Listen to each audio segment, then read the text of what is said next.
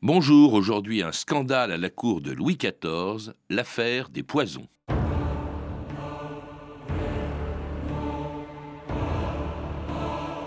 Aujourd'hui, pour un oui, pour un non, allez hop, on vous expédie dans l'autre monde. C'est tellement facile. Ça ne laisse aucune trace. Voilà pourquoi l'arsenic est devenu si à la mode chez les gens de qualité.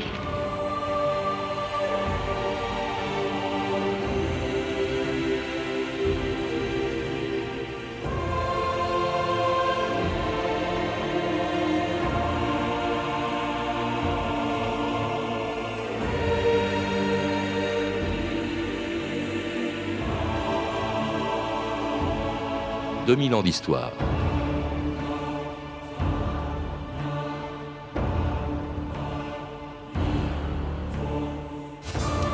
Jamais on n'a vu tant de monde, ni Paris si ému et si attentif, écrivait Madame de Sévigné le 17 juillet 1676. Ce jour-là, devant une foule énorme qui lui lançait des cris de haine, la marquise de Brinvilliers, montée sur l'échafaud, dressée la veille sur la place de Grève.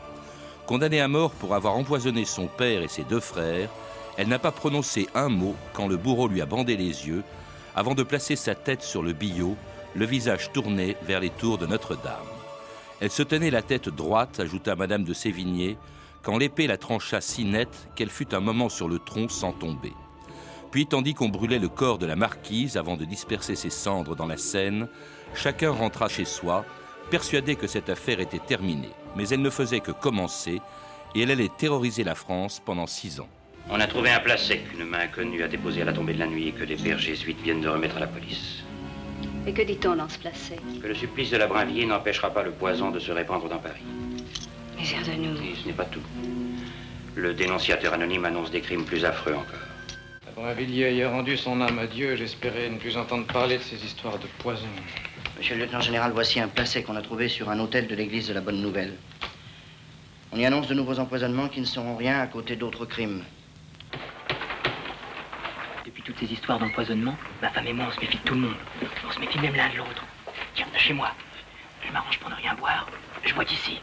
Moi-même ici, je fais attention. Je ne bois qu'à cette gourde que je porte toujours sur moi. Tu comprends? Être le cocher de la Montespan, ça fait envie. Claude Quetel, bonjour. Bonjour. Vous venez de publier chez Larousse un livre, Une ombre sur le roi Soleil, un livre sur cette affaire des poisons qui commençait en 1676, juste après la condamnation à mort de la marquise de Brinvilliers, et qui pendant six ans allait faire si peur d'ailleurs qu'à chaque fois que quelqu'un mourait en France, même de mort naturelle, on pensait, on se demandait s'il n'avait pas été empoisonné. C'était presque une mode, c'est Saint-Simon qui écrivait, il y a des modes de crimes comme d'habits, et c'est vrai que c'était une mode en même temps, c'était une réalité, ces poisons. C'est une réalité. On est au XVIIe siècle, on est devant une population qui est encore euh, très superstitieuse. Donc une population qui va voir beaucoup euh, ce qu'on appelle à l'époque les devineresses. Euh, La mmh. Fontaine a une belle fable sur les devineresses.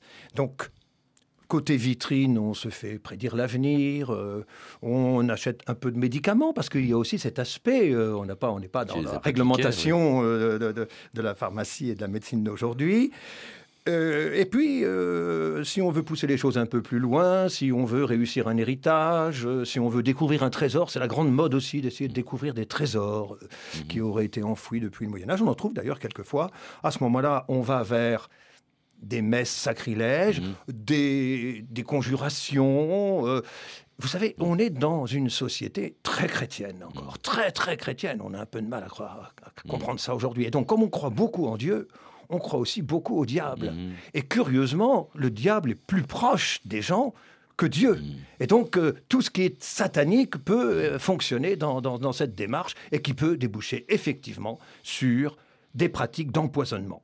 Alors d'empoisonnement pour se débarrasser d'un mari ou d'une épouse gênante. Voilà, les conjoints, bien hein, sûr. D'un ou d'une rivale. Oui. Ou encore d'un père ou, ou d'un frère pour pouvoir hériter. Ce qu'on d'ailleurs on appelait ça la poudre de succession. Et c'est justement le cas de cette fameuse marquise de Brinvilliers. Voilà, la marquise de Brinvilliers qui, en quelque sorte, euh, ouvre le, le bal, ouvre le bal, le bal tragique. Euh, euh, c'est une femme euh, qui a un amant, Sainte Croix, un personnage épouvantable qui a beaucoup intéressé la, littérature. Elle va euh, faire un peu du scandale. C'est-à-dire que elle a, le fait qu'elle ait un amant, euh, ce n'est pas très grave, c'est même bien supporté par le mari. plus que son mari la trompait. Oui, oui, mais euh, bon, puis son mari, ça l'arrangeait bien. Par contre, il commence à s'afficher et le, le, le, le père, le père de la marquise de Brinvilliers est le lieutenant civil, c'est-à-dire pratiquement le plus haut magistrat du Châtelet. Mmh. Donc, il commence à trouver que ça, va bien et il fait embastiller, non pas la marquise de Brinvilliers, mais Sainte-Croix. Et, et c'est comme ça que ça va commencer parce que euh, Sainte-Croix va jurer de se venger et pour se venger, eh de qui? Bah, D'abord du père. Eh on va empoisonner le père. Et puis après, eh bien, comme la marquise de Brinvilliers connaît beaucoup de problèmes financiers, ben, il faut liquider aussi euh, la succession, si je peux dire. Et donc, les deux frères qui vont mourir dans des conditions épouvantables parce que le poison ne doit pas agir trop vite, sinon on voit que c'est du poison. Mmh. Donc il faut empoisonner lentement et longuement.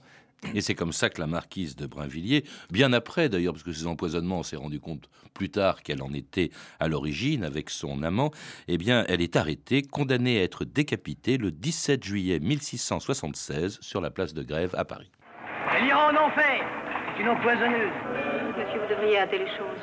Cette marquise de Brinvilliers ne mérite aucune pitié. Vous avez raison. Les gens finiraient par y prendre goût.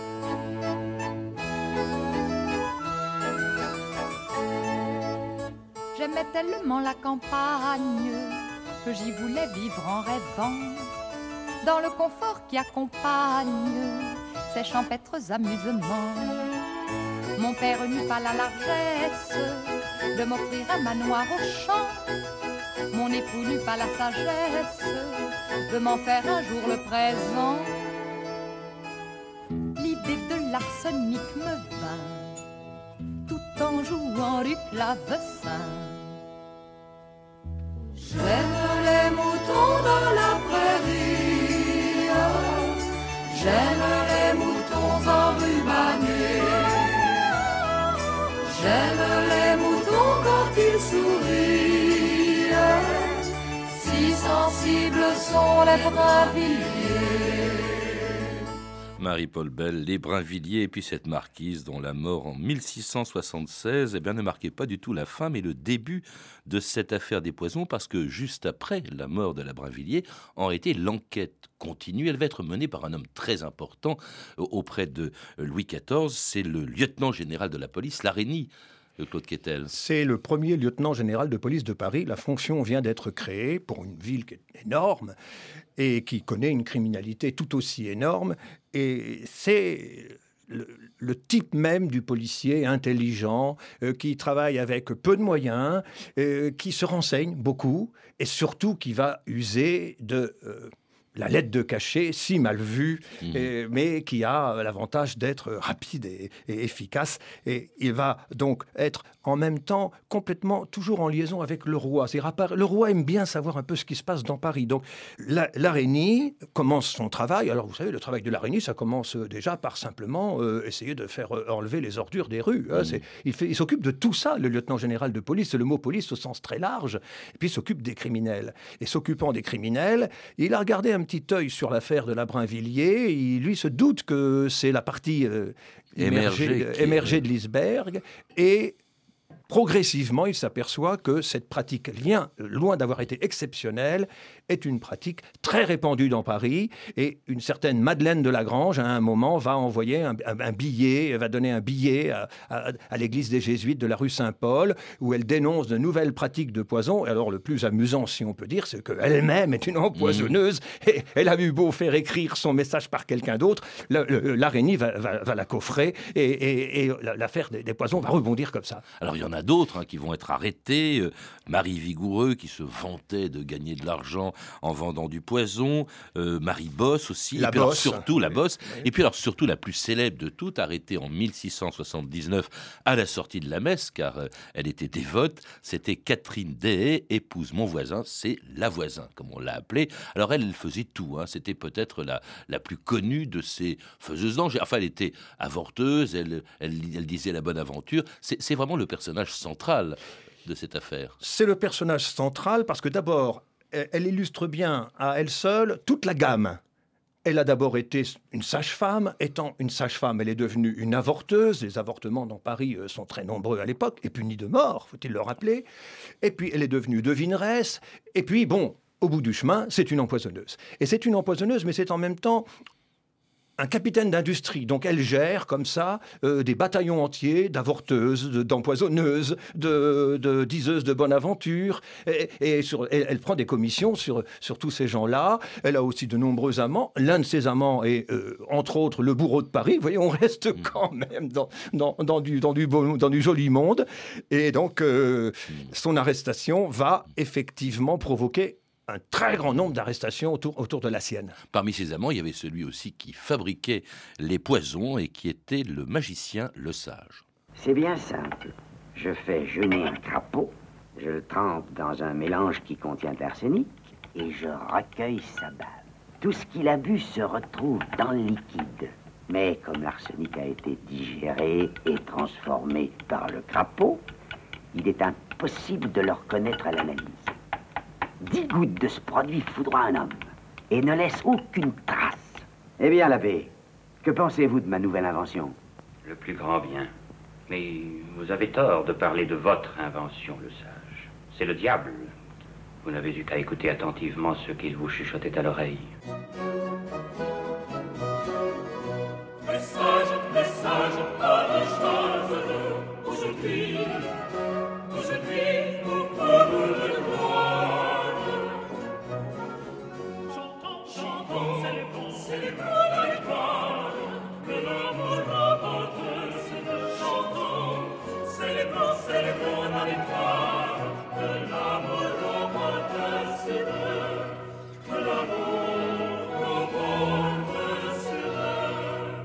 C'était euh, La pierre philosophale de Marc-Antoine Charpentier, qui était une comédie musicale très populaire, justement, à l'époque de l'affaire des poisons, dont la recette, en vous lisant, était véritablement, comme on vient de l'entendre, à base de crapauds, entre autres.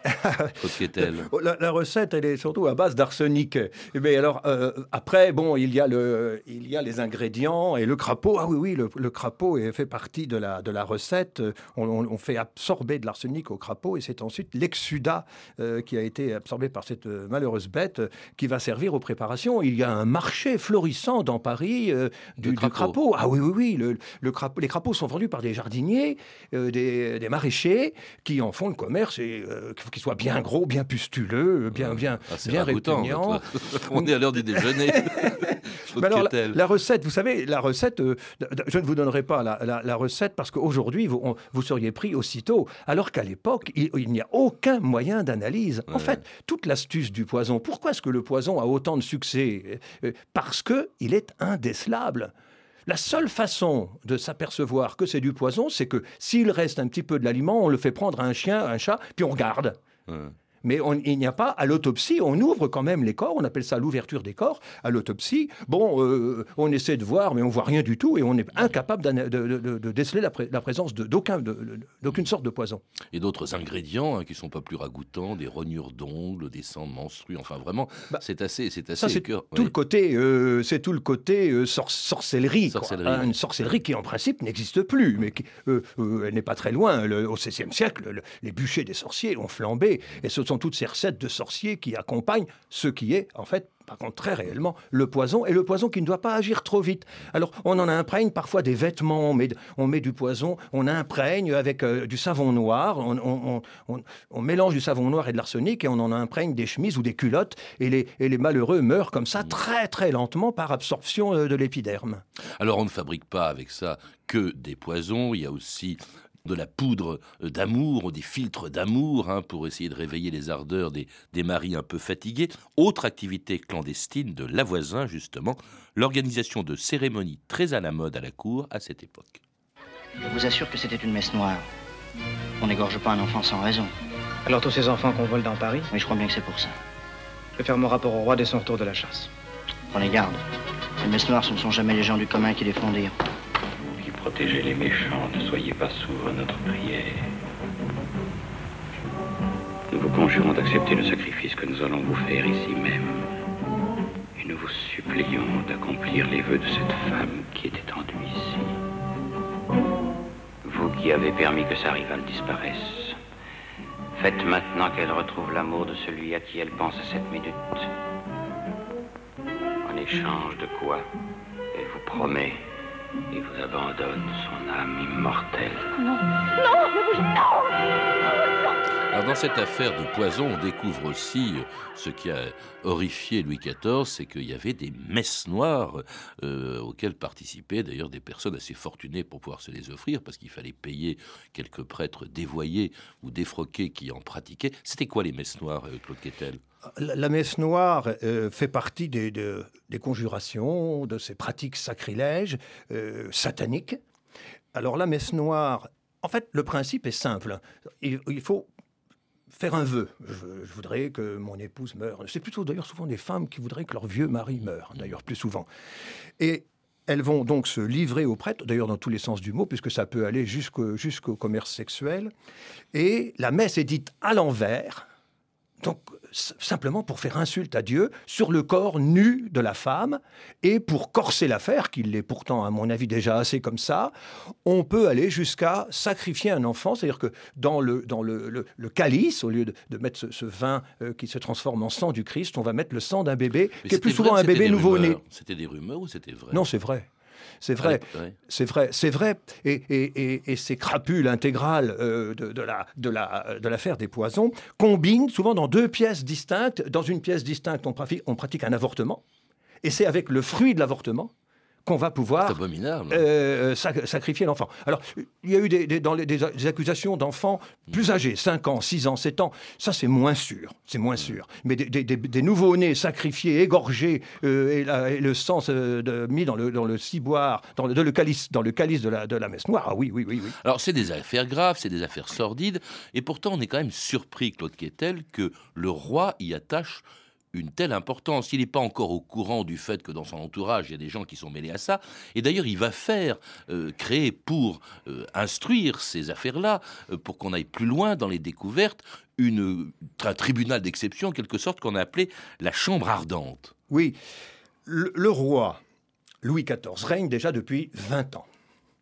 Son règne est déjà un règne éclatant, majestueux, classique on n'est plus dans le baroque de, de, la Renaissance. Or, qu'est-ce qu'il y a de plus baroque que ces espèces de retours de, j'allais dire de flammes pour faire un très mauvais jeu de mots, de la sorcellerie.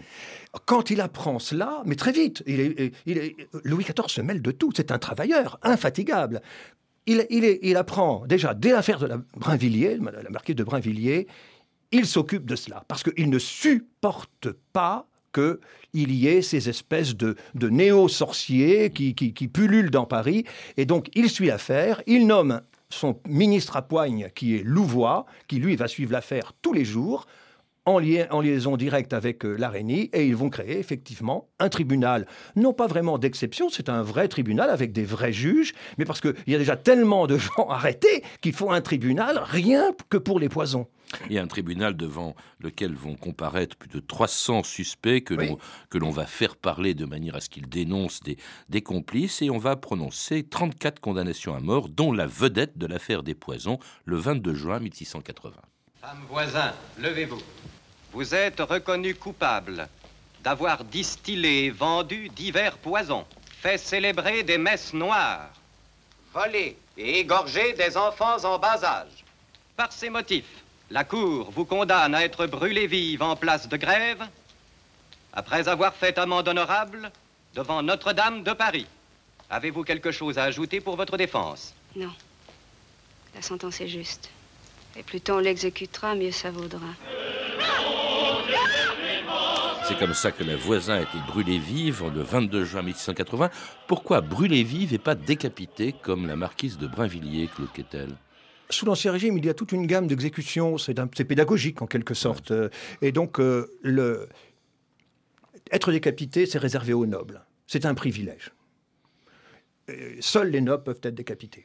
Alors, les roturiers, il y a, euh, on peut les écarteler, on peut les pendre, on peut les brûler. Euh, et pour les crimes d'empoisonnement, c'est le bûcher. Alors, c'est le bûcher avec une petite nuance. Si vous avez de la chance, ou, si plutôt vous avez une famille qui a su euh, intervenir, le, bourreau, quand la fumée, commence à monter, le, bourreau vous étrangle mmh. discrètement. Parce que ça ne doit pas être vraiment agréable de, brûler tout cru sur un bûcher. Mais alors, la voisin a brûlé toute crue et toute vive. Alors, une chose qui était partagé, si je puis dire, euh, entre les aristocrates et les roturiers, c'était la même procédure, c'était la question, c'est-à-dire en fait la torture. On les fait parler. Alors ce qui est curieux, c'est qu'on les fait parler après la condamnation et avant qu'il soit que la peine soit soit soit exécutée. Ça paraît très curieux. Ça paraît très curieux et euh, Louvois et, et Larénie attachent une très grande importance à ce qu'on appelle la question préalable. Préalable à quoi? Préalable à l'exécution. Alors pourquoi cela?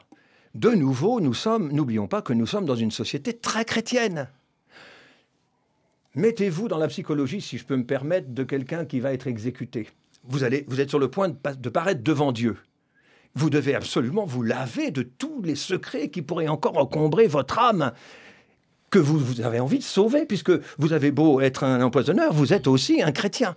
Et à ce moment-là, les gens parlent. C'est pas tellement la douleur qui les fait parler, c'est aussi le, fait qu'ils ont la foi. Ils savent qu'ils vont paraître devant euh, leur Seigneur. La douleur, c'est quand même terrible parce qu'il y avait supplice de l'eau, on leur faisait ingurgiter des quantités énormes d'eau. Oui, mais c'était codifié. Euh, il y avait aussi les brodequins, c'est-à-dire qu'on leur faisait éclater les membres. Enfin, c'était pas les deux en même temps, hein, abominable. Alors, en fait, la voisin a peu parlé et ce n'est qu'après coup que euh, on découvre après sa mort que beaucoup de gens dans l'entourage du roi sont compromis. Il y a Racine que l'on accuse d'avoir euh, empoisonné Marquise du Parc, euh, sa maîtresse. La du Parc. La du Parc en 1668. Il y a d'autres grands aussi de, de la cour, dont, dont l'agnès de, de, Mazarin, la comtesse de Soissons, qui va être obligée de s'en aller. Et puis au fur et à mesure que l'enquête progresse, eh bien, elle se rapproche de plus en plus de l'entourage de Louis XIV. Saviez-vous, madame, que madame de Montespan elle-même s'est prêtée aux cérémonies les plus étranges pour obtenir la place où elle se trouve. Pourriez-vous me jurer qu'elle n'en est pas capable?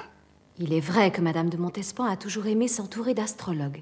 Il s'agit bien d'astrologues, Madame, mais de sacrilèges et d'empoisonneurs, de messes noires, d'invocations aux démons et d'enfants égorgés.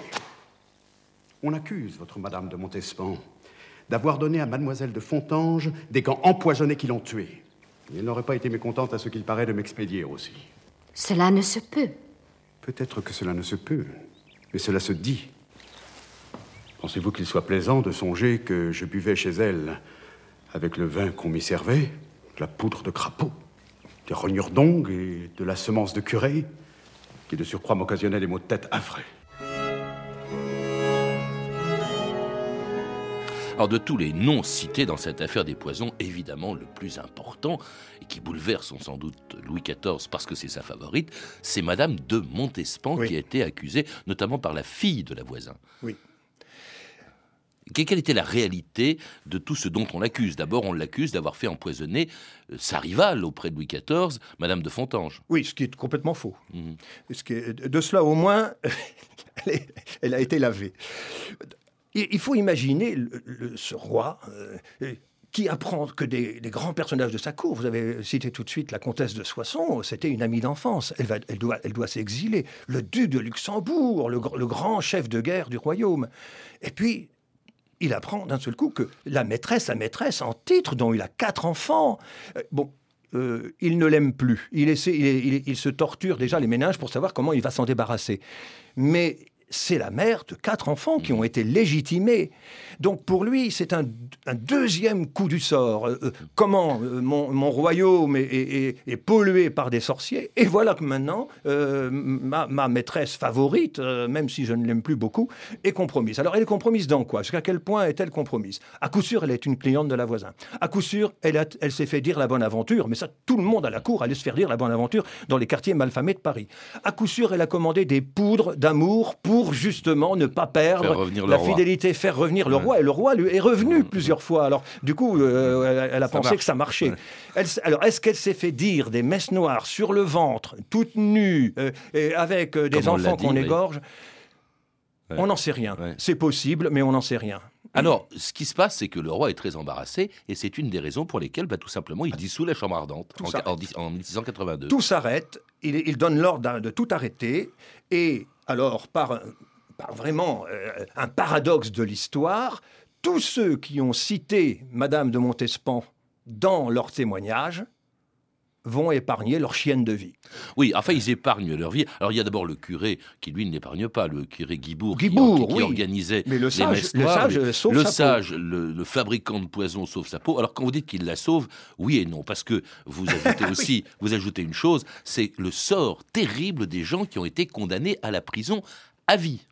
Mais oui, parce qu'il euh, n'était pas question de, re- de relâcher ces gens-là. Je, suis toujours dans la psychologie du roi. hein. Je, ne me, projette pas euh, moi-même dans cette affaire. Mais le roi, de toute façon, décide qu'ils ne ressortiront jamais. Et qu'en même temps, ils doivent être punis très gravement, très, sévèrement. Alors, ils vont tous être non seulement enfermés à vie, et quand je dis enfermés à vie, pour certains d'entre eux, ça va durer des années, voire même des dizaines d'années, et ils vont être enchaînés à la muraille, nuit et jour, et euh, les, dans, certaines citadelles du royaume, comme à Belle-Île, par exemple, et les gardiens auront pour instruction d'être de, les, de les frapper, de les punir, de, euh, si euh, ils osent parler de Madame de Montespan. Donc en fait, il s'agit de garder ce secret que Louis XIV va conserver, sauf, euh, je raconte ça à la fin du bouquin, quand il, dans cette scène absolument extraordinaire et tout à fait vraie, où il fait brûler les, les- ce qu'on appelait les faits particuliers, c'est-à-dire les liasses des, des procès-verbaux qui accusaient Madame de Montespan. Parce qu'il y a une chose qui est terrible, il y a un cas terrible, c'est celui d'une femme qui avait été arrêtée à cette occasion, Denise Loiseau, morte enchaînée pendant 41 ans au Fort Libéria, à Villefranche de Conflans, dans les Pyrénées, 41 ans, jusqu'à sa mort dans, ces caves, c'était abominable. Autre conséquence, celle-là heureusement plus positive, une législation, un décret en 1682 qui est à l'origine de notre actuelle législation sur les produits toxiques, Claude Quetel. Oui, pour en terminer avec l'affaire des poisons, le roi fait paraître une ordonnance très complète contre, les- alors, contre les empoisonneurs et surtout, de nouveau, pour éviter qu'on parle de sorciers. il- il- maintenant, on, va, on, va, on punira des empoisonneurs. Il n'y a plus le droit d'avoir, d'ouvrir une boutique avant, le- le- les poisons sont, euh, sont en vente libre. Il n'est plus question de mettre l'arsenic en vente libre. Les crapauds, je ne sais pas, mais l'arsenic, pas question. Et pour la première fois, ce qui existe toujours aujourd'hui dans la pharmacie, on va instaurer le fameux registre des produits toxiques, c'est-à-dire tout, tout médecin, tout pharmacien qui veut, qui veut se fournir en, en produits toxiques doit mettre son nom et son adresse.